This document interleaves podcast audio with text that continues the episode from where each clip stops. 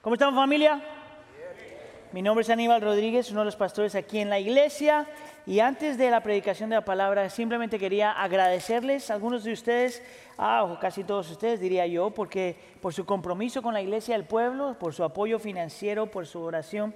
Quisiera recordarles que para nosotros el, el dar, el ofrendar, el diezmar eh, es un privilegio, porque vemos cómo el Señor utiliza esas cosas para su gloria y su reino. Entonces, si usted no es parte de ese grupo, quisiera invitarlo a que contribuya, que participe, ah, porque el Señor eh, tiene planes con todo eso y es parte de cómo nosotros expandimos el reino. Siempre lo puede hacer yendo a Iglesia del Pueblo, ah, slash o diagonal dar.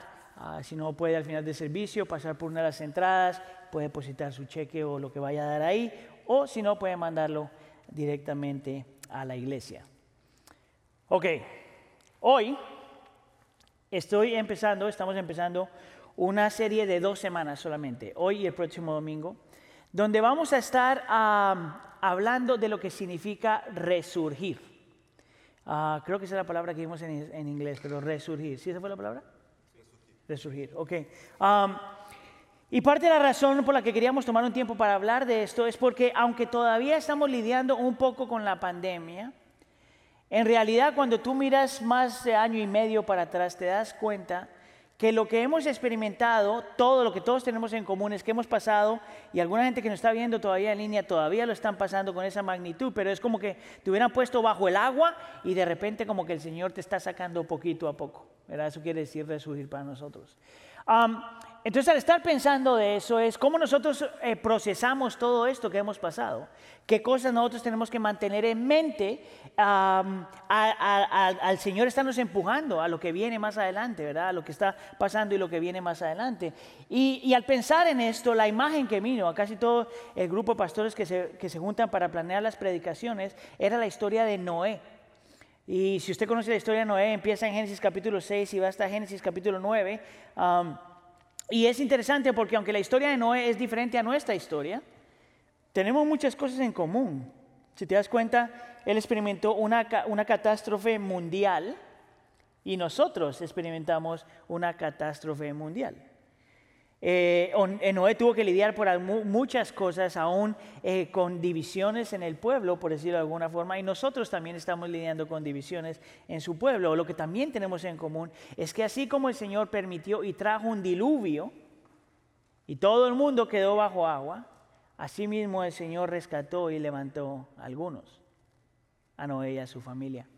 Entonces, por las siguientes dos semanas queremos tomar un tiempo para pensar en eso y reflexionar en eso. Entonces, hoy voy a hablar de Génesis capítulo 6 al 8. Imagínense, voy a darle tres capítulos, secciones de los capítulos. Y luego la próxima semana, si el Señor lo permite, vamos a hacer Génesis capítulo 9. Entonces, cuando regrese la primera semana, si se aguanta hoy, si cuando regrese la próxima semana, vamos a terminar entonces con Génesis capítulo 9. Amén. Para la lectura de la escritura, pero el día de hoy vamos a estar leyendo Génesis capítulo 6 de los versículos 5 al 14. Si tiene su Biblia, entonces vaya a Génesis capítulo 6, versículos 15, 5 al 14. Si no tiene su Biblia, porque el Señor todavía no está orando en usted, no se preocupe, vamos a poner los versículos en la pantalla. ¿Ok? Vamos a poner de pie para la lectura de la escritura como una señal de reverencia al Señor y su palabra. Si está conmigo todavía, diga, aquí estoy. Génesis capítulo 6, de los versículos 5 al 14. Esta es la palabra del Señor y dice así. El Señor vio que era mucha la maldad de los hombres en la tierra y que toda intención de los pensamientos de su corazón era solo hacer siempre el mal. Y el Señor le pesó haber hecho al hombre en la tierra y sintió tristeza en su corazón. Entonces el Señor dijo, borraré de la superficie de la tierra al hombre que he creado, desde el hombre hasta el ganado, los reptiles y las aves del cielo, porque me pesa haberlos hecho. Pero Noé halló gracia ante los ojos del Señor. Estas son las generaciones de Noé. Noé era un hombre justo, perfecto, entre sus contemporáneos. Noé siempre andaba con Dios. Noé engendró tres hijos, Sem, Cam y Jafet. Pero la tierra, discúlpeme, cambio la página, se corrompió delante de Dios y estaba la tierra llena de violencia. Versículo 12. Dios miró a la tierra y vio que estaba corrompida porque toda carne había corrompido su camino sobre la tierra. Entonces Dios dijo a Noé, he decidido poner fin a toda carne porque la tierra está llena de violencia por causa de ellos, por eso voy a destruirlos juntos con la tierra. Hazte un arca de madera de ciprés. Harás el arca como con compartimientos y la cubrirás con brea por dentro y por fuera. Esta es la palabra del Señor, permítame orar. Señor, te pedimos en nombre de tu Hijo Jesús que al abrir la escritura no lo hagamos solamente, no lo hagamos por nosotros mismos, pero que al abrir la escritura y exponernos a la escritura, sea tu Espíritu Santo utilizando tu palabra para iluminar nuestras mentes, transformar nuestros afectos y transformar también nuestra voluntad. Te pedimos, Espíritu de Dios, que hagas tu obra, porque si tú no haces nada, nada va a pasar. Por lo tanto, Señor, háblanos el día de hoy. Te lo pedimos en nombre de tu Jesús. Y todos decimos, se pueden sentar. Al leer este texto yo pienso que debemos hacer tres preguntas, porque esta es la forma en cómo vamos a aprender a lidiar con lo que hemos pasado y lo estamos pasando y así es como vamos a volver a resurgir. Las tres preguntas que yo le hago al texto el día de hoy son estas. ¿Por qué le pasan cosas malas a la gente buena? Espero que pueda ver la ironía de la palabra buena ahí.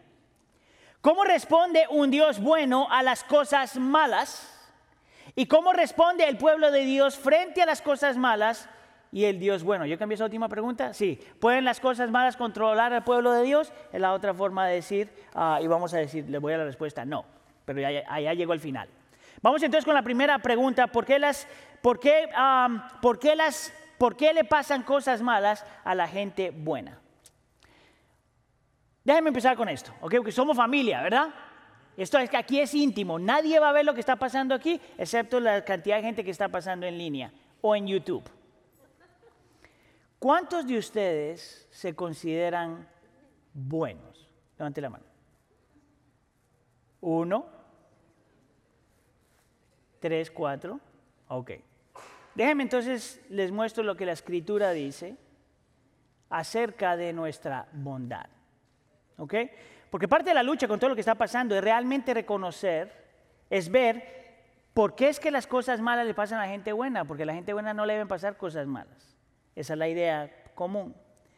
Lo interesante es esto, que cuando la escritura habla acerca del ser humano, empezando por ejemplo en el libro de Romanos, dice que ninguno es justo.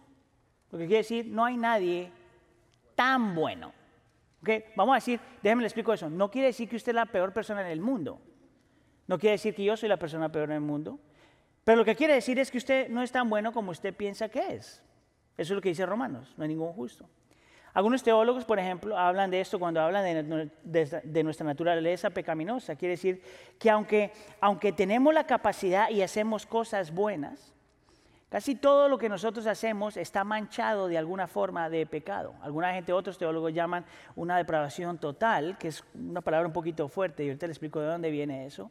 Pero la idea es esta, que después de que entra el pecado al mundo, todos los seres humanos, por lo menos en la teología que nosotros mantenemos aquí en la iglesia, aunque pueden ser buenos y son buenos en algunas áreas, todo está como manchado de alguna forma de pecado. Entonces, por ejemplo, Génesis 1 y 2, el Señor crea todo bueno y perfecto, y hay una perfecta relación y armonía entre Dios y su pueblo, entre Dios y el hombre. Y también hay perfecta armonía entre el hombre, el ser humano y el ser humano. Y hay una perfecta armonía entre, Dios, entre el ser humano y la creación. Son las tres relaciones, que, relaciones personales, por decirlo de alguna forma, que vemos en Génesis 1 y 2. Todas estas relaciones están perfectas, pero cuando lees Génesis capítulo 3 y ves que Adán y Eva se comen el fruto y el pecado entra al mundo, estas relaciones todas se afectan. ¿Por qué? Porque nuestra primera relación personal con Dios se daña y cuando la relación personal con Dios se daña, entonces las otras relaciones también se dañan. En otras palabras, por eso se nos hace tan difícil muchas veces amarnos los unos a los otros, respetarnos los unos a los otros, honrarnos los unos a los otros, perdonarnos los unos a los otros, porque cuando la relación con el Señor se ha estropeado, todas las demás relaciones se han estropeado. Interesante que la Biblia te va a mostrar que aún nuestra relación con la creación se ha estropeado. Cuando tú sigues leyendo el libro de Génesis, te das cuenta que gradualmente el pecado está controlando más y más áreas en el mundo. Es por eso que cuando llegas a Génesis capítulo 6, versículo 5, que fue lo que leímos hoy, eh, dice que el Señor vio que era mucha la maldad de los hombres en la tierra y que toda intención de los pensamientos de su corazón era solo hacer siempre el mal. Ahora, aquí hay tres palabras a las cuales tú tienes que poner atención. La palabra maldad, la palabra intención y la palabra corazón. La palabra maldad ahí en el original es donde nosotros sacamos la palabra depravados. Que mire, a nadie le gusta esa palabra. A nadie le gusta que le digan que tú eres un depravado, porque cuando nosotros utilizamos ese término en español estamos hablando simplemente en términos sexuales, pero la palabra en el original está hablando de alguien que hace cosas depravadas, cosas que son malas, cosas que no le dan gloria al Señor. Ahora se pone más difícil todavía porque la, la frase dice que toda intención de los pensamientos de corazón era solamente hacer el mal. Y es de la palabra inclinación que nosotros vemos que cuando el pecado entra al mundo, no solamente somos gente que vive, ah, tiene la capacidad de vivir inmoralmente, sino que nuestro pensamiento se ha corrompido, nuestras intenciones se ha corrompido y por lo tanto nuestra voluntad se ha corrompido. Es de ahí donde muchos teólogos pueden decir o dicen que todo lo que nosotros hacemos está manchado de pecado. Yo he utilizado este ejemplo vez tras vez cuando he enseñado. Dije, mire, cuando yo estoy predicando, la motivación de mi corazón, quiero creer yo, que es adorar al Señor, servirlo a usted, servir a la iglesia y que la gente se convierta. Esa es mi motivación. Pero también tengo que ser lo suficientemente honesto para reconocer que aunque con una mano estoy haciendo así, con la otra mano en mi corazón estoy diciendo, mírame a mí, mírame, mírame a mí. Es porque tenemos esta dualidad, dice Romanos capítulo 8, donde como que amamos al Señor, pero también amamos nuestro pecado, queremos darle gloria a Él, pero también como que queremos gloria a nosotros. Y es por eso que la palabra corazón es tan importante en el texto, porque una vez que el corazón se daña, todas las demás cosas vienen manchadas. Del corazón mana la vida. Todas tus motivaciones están manchadas, toda tu ah, eh, voluntad está manchada, todos tus afectos están manchados. Y una vez más, no significa que tú eres la peor persona que existe en el mundo, porque yo te garantizo que vas a encontrar a alguien que es peor que tú. Pero quiere decir que cuando te comparas tu moralidad frente al Señor, no a otros, te das cuenta que no eres tan tan bueno como pensabas que eras. Es más, no solamente lo dice en el versículo 5, sino que lo repite otra vez en el versículo 11. Dice, pero la tierra se había corrompido delante de Dios y estaba la tierra llena de violencia. Ahora fíjese bien, yo quiero que empiece a mirar cuál es el patrón. Versículo 12. Dios miró a la tierra y vio que estaba corrompida porque toda carne había corrompido su camino sobre la tierra. Entonces, cuando tú miras el capítulo 6, estás mirando casi, casi un reflejo de lo que pasó en Génesis capítulo 3. Ahora, esto es interesante. Alguien argumentaría que esto pasó antes del diluvio, pero que después del diluvio esto cambió. Y ahora la gente, empezando con Noé, se arreglaron. Por lo tanto, no hay problema. El problema es que después del diluvio, la Biblia dice esto en el capítulo 8, versículo 21. Nunca más volveré a maldecir la tierra por causa del hombre. Esto voy a hablar de esto la próxima semana. Dice, porque la, porque la intención del corazón del hombre es mala desde su juventud. Mire, parte de mi lucha, bueno, yo he visto esto varias veces. si tú eres, cuando tú eres padre por primera vez o si eres padre por primera vez, está esta tendencia de ver tu bebé y dice, ay, mira qué lindo mi angelito. Yo siempre tengo la tentación de decir, Dale dos horas a tu angelito y vas a ver qué clase de ángel te tocó. Dale dos horas a tu angelito y te vas a dar cuenta que tu angelito no piensa en ti. Tu angelito no está a las 3 de la mañana diciendo, maybe debería dejar a mis papis descansar un poquito más. Tu angelito está pensando solamente en sí mismo. Tu angelito demanda tu atención. Tu angelito no está pidiendo, no está siendo considerado con nadie, porque alguien diría no tiene la capacidad. O en mi teología es porque de ahí viene todo lo que está pasando en su vida. Es de aquí, por ejemplo, donde David diría en el Salmo 51 que todo lo que nosotros pasamos no solamente es desde nuestro nacimiento, sino desde el momento en que fuimos concebidos. Escucha acá. Lo que yo entiendo que Génesis está diciendo es que el pecado no se aprende solamente. El pecado es contagioso. El pecado sí se aprende, pero no solamente. Yo no le enseñé a mis niñas cuando eran bebés cómo ser egoístas. Yo no le enseñé a mis niñas, aun cuando estaban creciendo, por ejemplo, cómo faltarle, no es que mis niñas hagan esto, pero cómo faltarle el respeto a los papás. Yo no les enseñé eso. El pecado no se, no se transmite o se agarra como una enfermedad. Lo que Génesis nos dice desde capítulo Génesis 3, capítulo 6, capítulo 8 de Génesis, es que es parte de la naturaleza caída de estar viviendo en un mundo caído. Génesis capítulo 6. Génesis capítulo 6 te habla de la realidad y la naturaleza del pecado en el corazón del hombre. Ahora, todo eso le estoy diciendo para que usted vea por qué es que nosotros estamos o hemos estado pasando por una pandemia. ¿Por qué es que Noé tenía que se experimentó un diluvio? Fíjese bien lo que es tan fácil ignorar, el versículo 13, capítulo 6, versículo 13, pero mira lo que dice. Entonces Dios dijo a Noé, he decidido poner fin a toda carne porque la tierra está llena de violencia por causa de ellos. Por eso voy a destruirlos junto con la tierra. Note que el juicio cae sobre los seres humanos y sobre la tierra. Esto es simplemente para mostrarnos que nuestra vida, nuestro pecado, no solamente afecta nuestra relación con el Señor, no solamente afecta nuestra relación el uno con el otro, sino tiene consecuencias sobre su creación. Esto fue muy parecido a lo que el Señor le dijo a Adán después de que se comió el fruto, en el Génesis capítulo 3, versículo 17. Entonces el Señor dijo a Adán, por cuanto has escuchado la voz de tu mujer, esto no tiene nada que ver con la mujer, espero yo que tú sepas y has comido del árbol del cual te ordené diciendo, no comerás de él, maldita será la tierra por tu causa. Todo lo que está pasando en la creación, todo lo que ha pasado en la creación, todo lo que va a pasar en la creación es porque el pecado entra al mundo, el pecado del ser humano entra al mundo y echa a perder todo lo bello, todo lo hermoso, todo lo puro y todo lo perfecto que el Señor creó.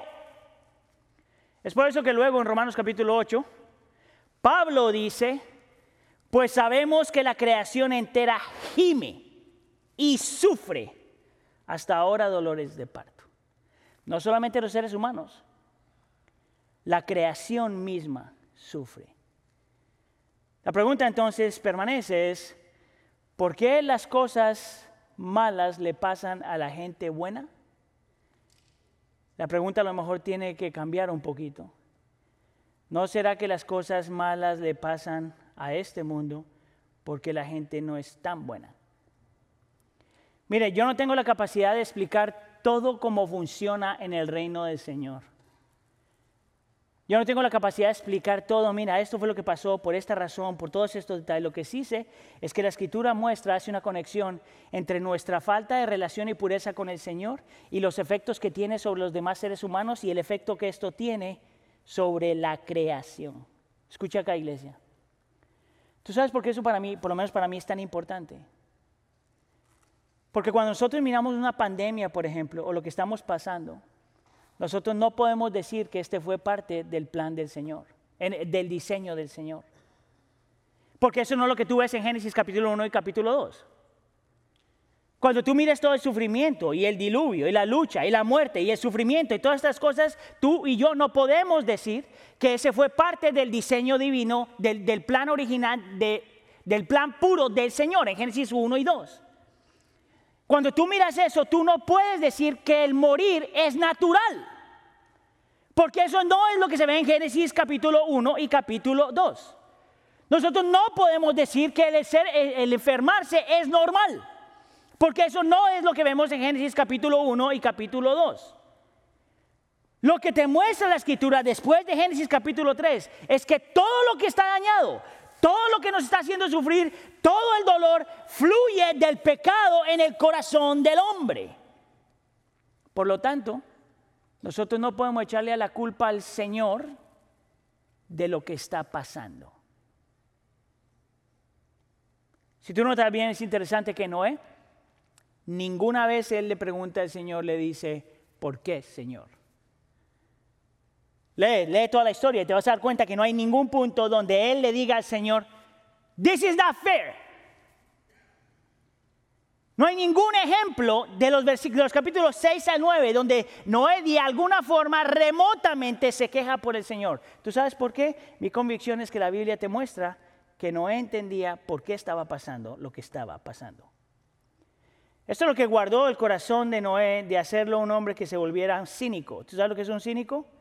Una persona que está todo el tiempo viendo como lo, negativo en la vida, que no sabe qué es lo que va a pasar. Eso es lo que guardó a Noé de que su corazón se volviera eh, amargo.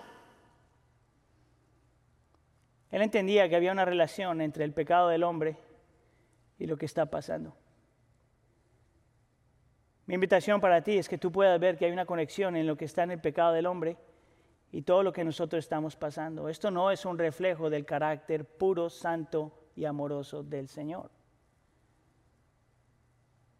Estamos donde estamos, no solamente porque nosotros hemos tomado decisiones así, sino porque los padres de nuestros padres y los padres de nuestros padres han tomado decisiones así. ¿Por qué entonces le pasan cosas malas a la gente buena? porque no somos tan buenos. ¿Qué tal que yo pare el sermón ahí? ¿Qué sermón tan depresivo? Imagínense que yo lo mando para la casa con ese pensamiento. ¿Qué sermón tan depresivo? A menos de que hagamos la segunda pregunta. ¿Cómo responde Dios a las cosas malas? Y es aquí donde el sermón, espero yo, se pone mejor. ¿Cómo nuestro Dios, que es amoroso, puro y perfecto, responde frente a lo que la creación, los seres humanos mismos han traído a este mundo? Y una cosa que me pareció increíble, después que estaba preparando para esto, increíble, es que la primera reacción que vemos de Dios ante un pueblo que está sufriendo, por su propia culpa, por su propio pecado es esto. Génesis capítulo 6, versículo 6. El Señor le pesó haber hecho al hombre en la tierra y sintió tristeza en su corazón. Te muestra el corazón de un Dios que es sufriente. Te muestra el, el carácter y la personalidad y naturaleza de un Dios que cuando ve el pecado y el efecto del pecado, y ahorita te explico eso, siente cierta cosa en su corazón que lo hace que se arrepienta o le pesa haber pesado creado al ser humano, pero a la misma vez demuestra un corazón que siente lo que su pueblo siente. Mira, la palabra pesar es una palabra con la cual tienes que tener mucho cuidado porque no te está diciendo, por ejemplo, que Dios miró a la creación y dijo, oh my goodness, ¿para qué los inventé? Así es como nosotros leeríamos en español.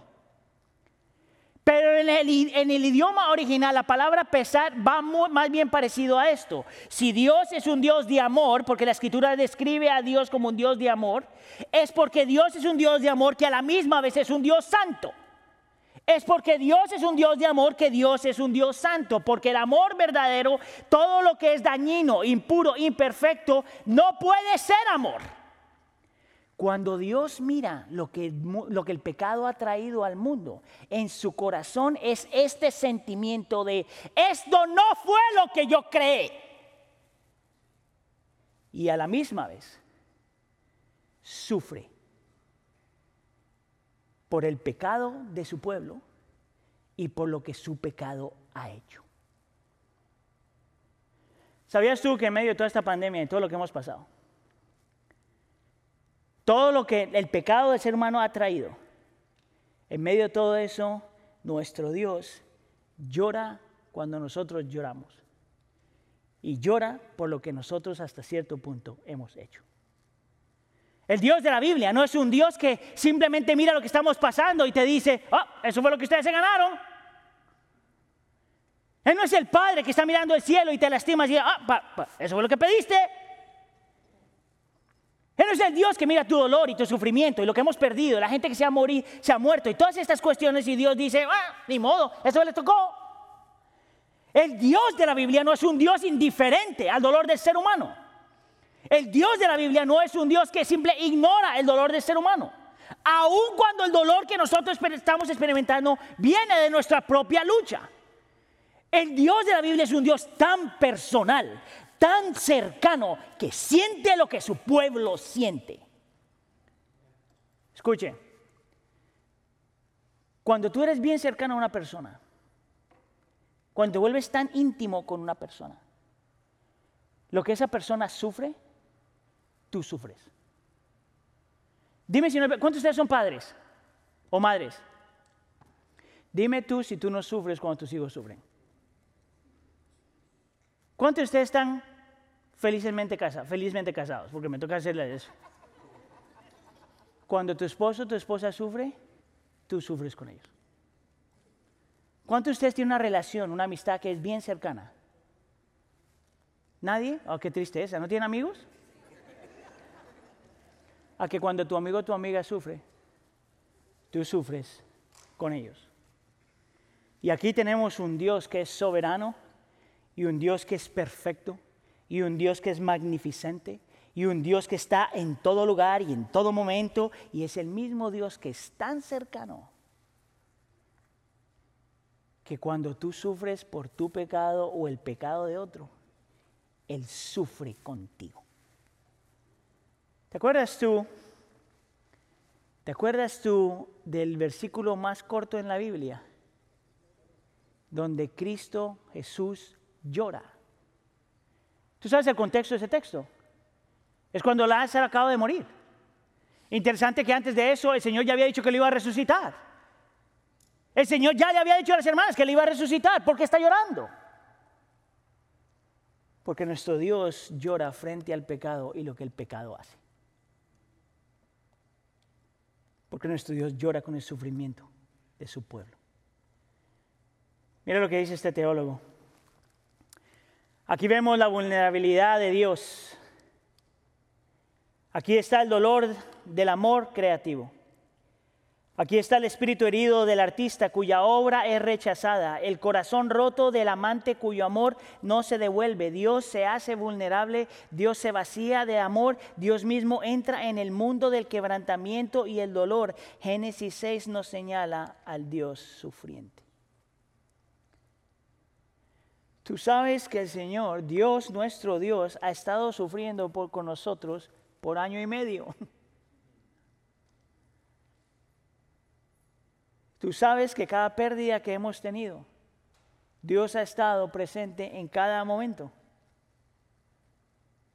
Así como estuvo presente con Noé en medio del diluvio, así ha estado tan cercano con nosotros en medio de lo que hemos pasado. Y probablemente vamos a pasar. No solamente Dios muestra que es un Dios que sufre con su pueblo, pero te muestra que es un Dios de gracia. Capítulo 6, versículo 8 dice, pero Noé halló gracia ante los ojos del Señor. Y en el capítulo 9 dice, Noé era un hombre justo, perfecto, entre sus contemporáneos. Noé siempre andaba con Dios. Bien interesante porque cuando tú miras estos versículos, hay una tentación de decir que la razón por la que Noé, el Señor lo salvó, Escuche, La tentación es creer que la razón por la que el Señor salva a Noé y lo sube en el arca y sube a su familia con Noé es porque este hombre era un hombre justo, significaba que tenía relaciones justas con los demás seres humanos, era porque era un hombre perfecto, era un hombre que caminaba con el Señor eh, eh, eh, en, santidad con el Señor. Y la tentación es creer que el Señor no solamente lo salvó no solamente porque era justo y perfecto, sino porque siempre andaba con el Señor en comunión con Dios. El problema con esa forma de leer la escritura es que se les olvida el versículo 8, donde el versículo 8 hace claro que, que Noé halló gracia ante los ojos del Señor. En el original la traducción sería algo parecido a esto, que la gracia del Señor encontró a Noé. No que Noé se ganó la gracia, pero que la gracia lo encontró a Noé. Entonces cuando miras por qué, por qué es que el Señor es justo, por qué es que no era justo, por qué quería caminar en perfección con el Señor y por qué quería tener comunión con el Señor, no era porque para ganarse a Dios, sino porque ya se había ganado a Dios. La razón por la que un creyente quiere vivir para el Señor, la razón para que el creyente quiere adorar al Señor, la relación por la que nosotros queremos amarnos los unos a los otros y queremos servir al Señor con todo nuestro corazón y caminar en comunión con el Señor no es para ganarnos a Dios. Es porque ya lo ganamos. Porque Él nos dio su gracia. Porque Él te llamó. Porque Él te escogió. Porque Él te redimió. Porque Él te salvó. No, aquí ninguna parte, no hay ningún versículo en la historia de Noé donde diga que Noé no tenía pecado. Nada dice. Es más, sabemos que Noé cuando se baja del arca, es más, se lo pongo de esta forma, mire, en, el arca se subió Noé, su esposa, sus hijos y los hijos de sus hijos. Y en el arca se subieron todos los animalitos. Hay unos animalitos que yo pienso que a lo mejor no hubiera sido bueno que se subieran. Pero se subieron. Hércules, por ejemplo, no estoy muy seguro mi, mi esposa no está aquí, no se preocupe. Vino al servicio anterior. ¿Sabes tú también que se subía en el arca? El pecado. Porque por eso cuando bajan del arca, en el capítulo 8 dice que las intenciones del corazón del ser humano son malas. Después de que se bajó del arca. ¿Tú sabes qué transformó el corazón de Noé? el saber que aunque él también era pecador, el Señor le extendió su gracia. Eso es lo que lo llevó a él, querer vivir para el Señor como tenía que llevarlo. Su gracia, la gracia del Señor lo encontró a él. Mira, yo no sé dónde tú estás en tu relación con el Señor, pero esto sí sé. Que la razón por la que tú estás aquí hoy escuchando esto es porque la gracia del Señor ha estado contigo de principio a fin. Dime tú si hay alguien en este cuarto o está orando con nosotros en línea que diga, es que el Señor tenía que salvarme. Dime tú si hay alguien que está en este cuarto orando con nosotros en línea que diga, es que el Señor tenía que salvarme porque si no, ¿qué hubiera hecho? El Señor nos ha traído hasta aquí. Es su gracia lo que nos salvó y es su gracia lo que nos ha sostenido y es su gracia lo que nos sostendrá. No tú, no tu carisma, no tu belleza, no tu inteligencia, no que tan increíble eres, solo su gracia. En medio de una pandemia, el Señor llora con su pueblo. En medio de una pandemia, el Señor extiende su gracia y en medio de una pandemia, Dios hace pactos. Mira lo que le dice a Noé, capítulo 6, versículo 18 pero estableceré mi pacto contigo. Entrarás en el arca tú y contigo tus hijos, tu mujer y las mujeres de tus hijos. Y luego para el versículo 8, no lo puse aquí, pero para el versículo 8 dice, perdón, el capítulo 8 dice que el Señor se acordó de Noé después del diluvio. Ahora, esto es súper interesante porque muchas veces cuando leemos ese texto en la Biblia, el Señor se acordó de Noé, tenía que ser algo como que el Señor estaba eh, tan preocupado con lo que estaba pasando y estaba tan preocupado con el agua y que los animalitos no se murieran, que de repente estaba, oh, ¿dónde está Noé? La palabra que se acordó de Noé luego está en referencia a lo que el Señor, escucha acá, lo que el Señor le prometió a Noé antes del diluvio, antes de entrar al bote, antes de construir el arca, antes de todo lo demás. El Señor hace un pacto. Diga conmigo pacto hace un pacto con Noé antes de la epidemia.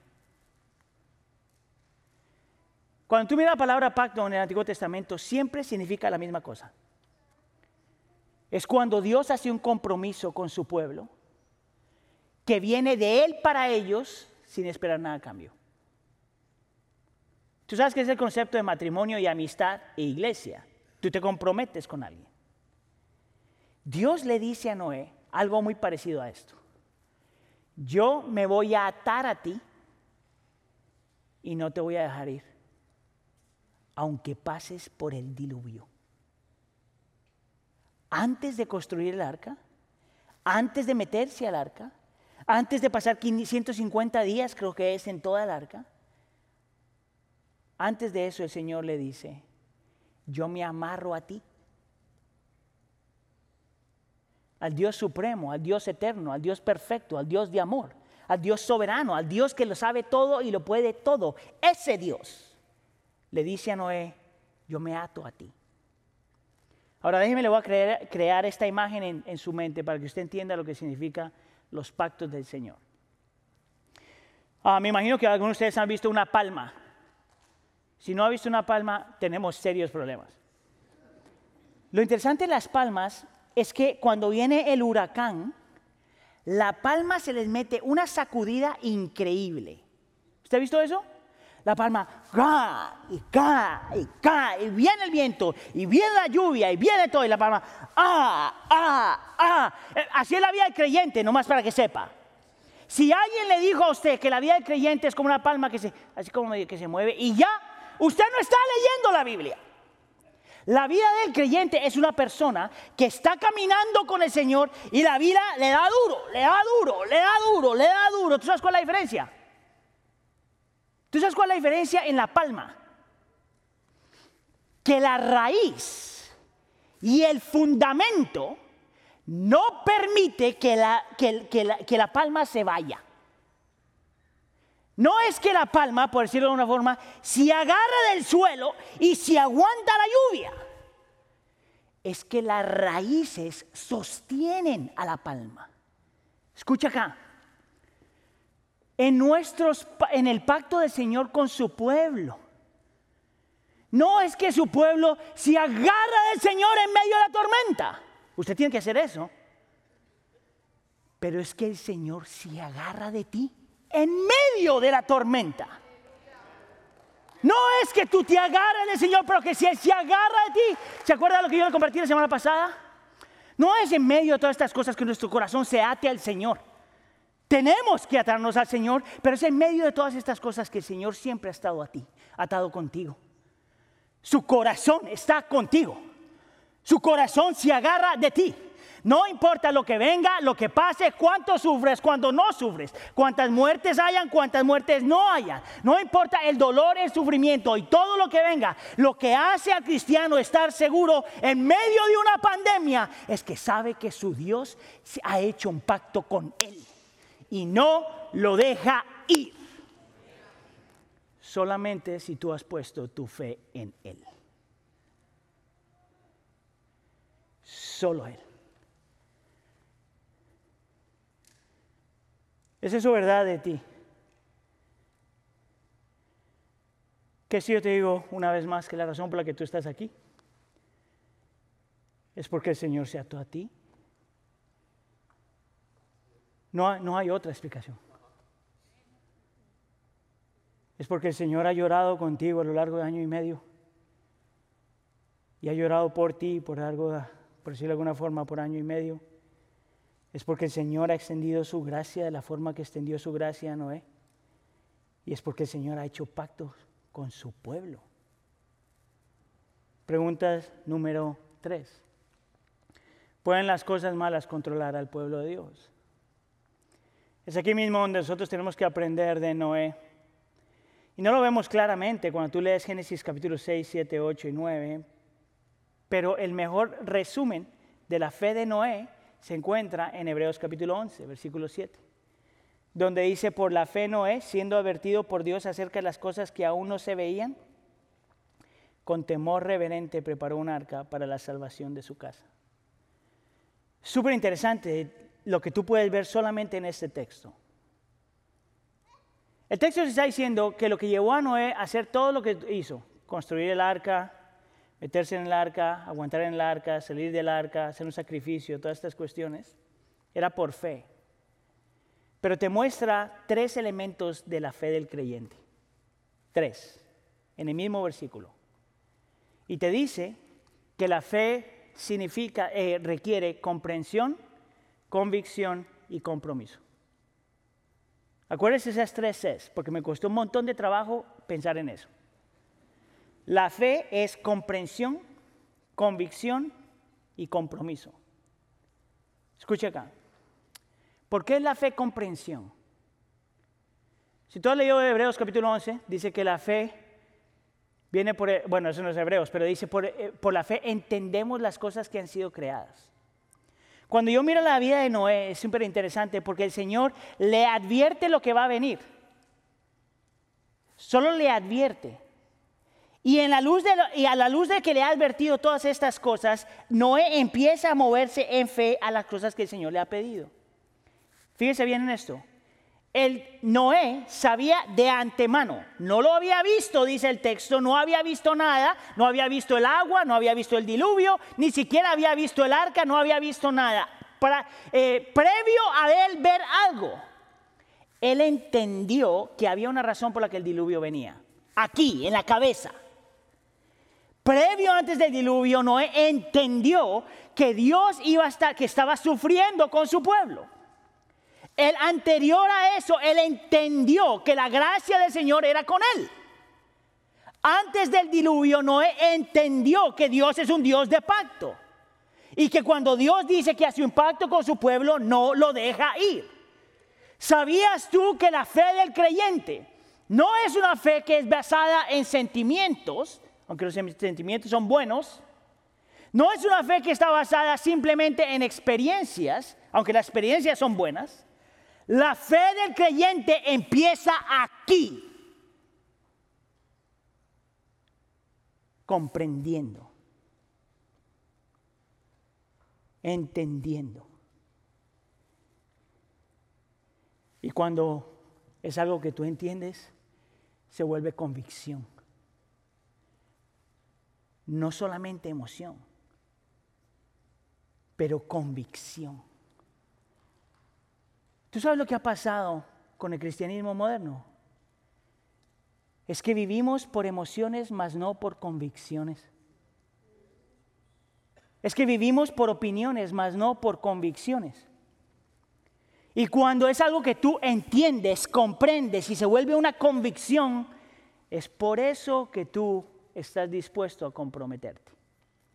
¿Sabes qué es interesante, Noé? Antes del diluvio, antes de lo que pasara, en cuatro diferentes ocasiones la Biblia dice que Noé obedeció todo lo que el Señor le dijo que hiciera. Antes de ver cualquier cosa. La fe del creyente es una fe que comprende, que se vuelve convicción y te lleva a obediencia. Te lleva a obediencia. Yo quisiera argumentar, mis hermanos, que si Noé pudo vivir por fe, nosotros también. ¿Tú sabes por qué? Porque nosotros tenemos algo mejor que un arca. Tenemos algo más seguro que un arca. Tenemos una evidencia más clara de cuando Dios llora por su pueblo. Tenemos algo más presente que un Dios que simplemente el concepto de gracia. Tenemos mucho más que simplemente ver que Dios hace pactos. ¿Tú sabes lo que el creyente tiene? Tiene a Cristo Jesús. vivido, vivido, muerto y resucitado.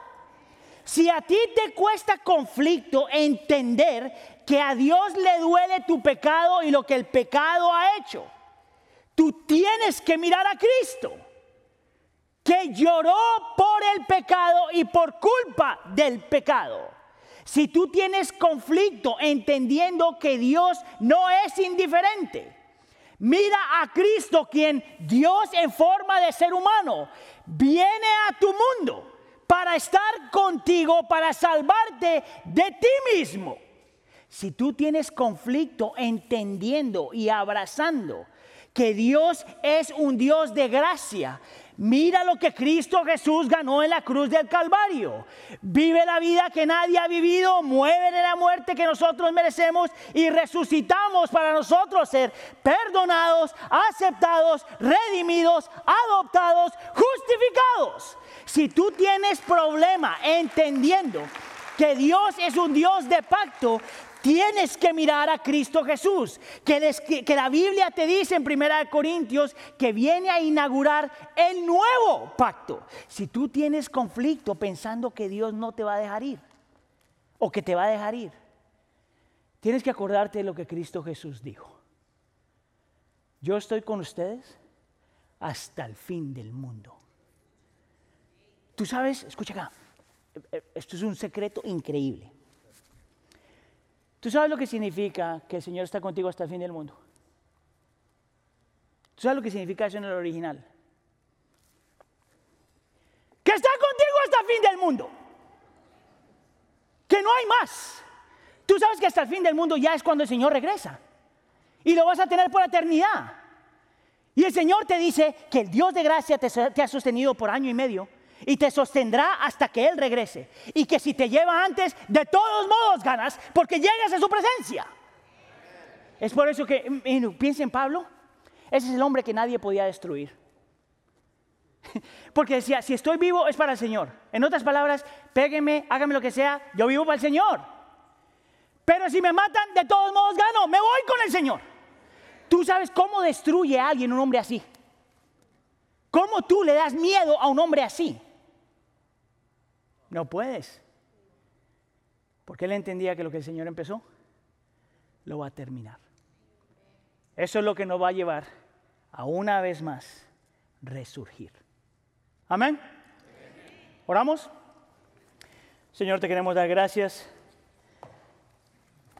por historias, Señor, y narrativas que no son solamente historias creadas por hombres, Señor, sino que nos muestran la historia de redención nos muestra, Señor, lo que nuestro Dios ha hecho a lo largo de la historia.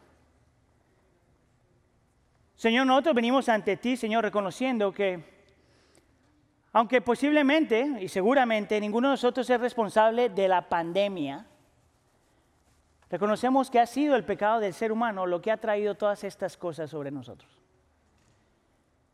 Y reconocemos, Señor, que nosotros sí somos responsables de otras cosas que han pasado en esta creación.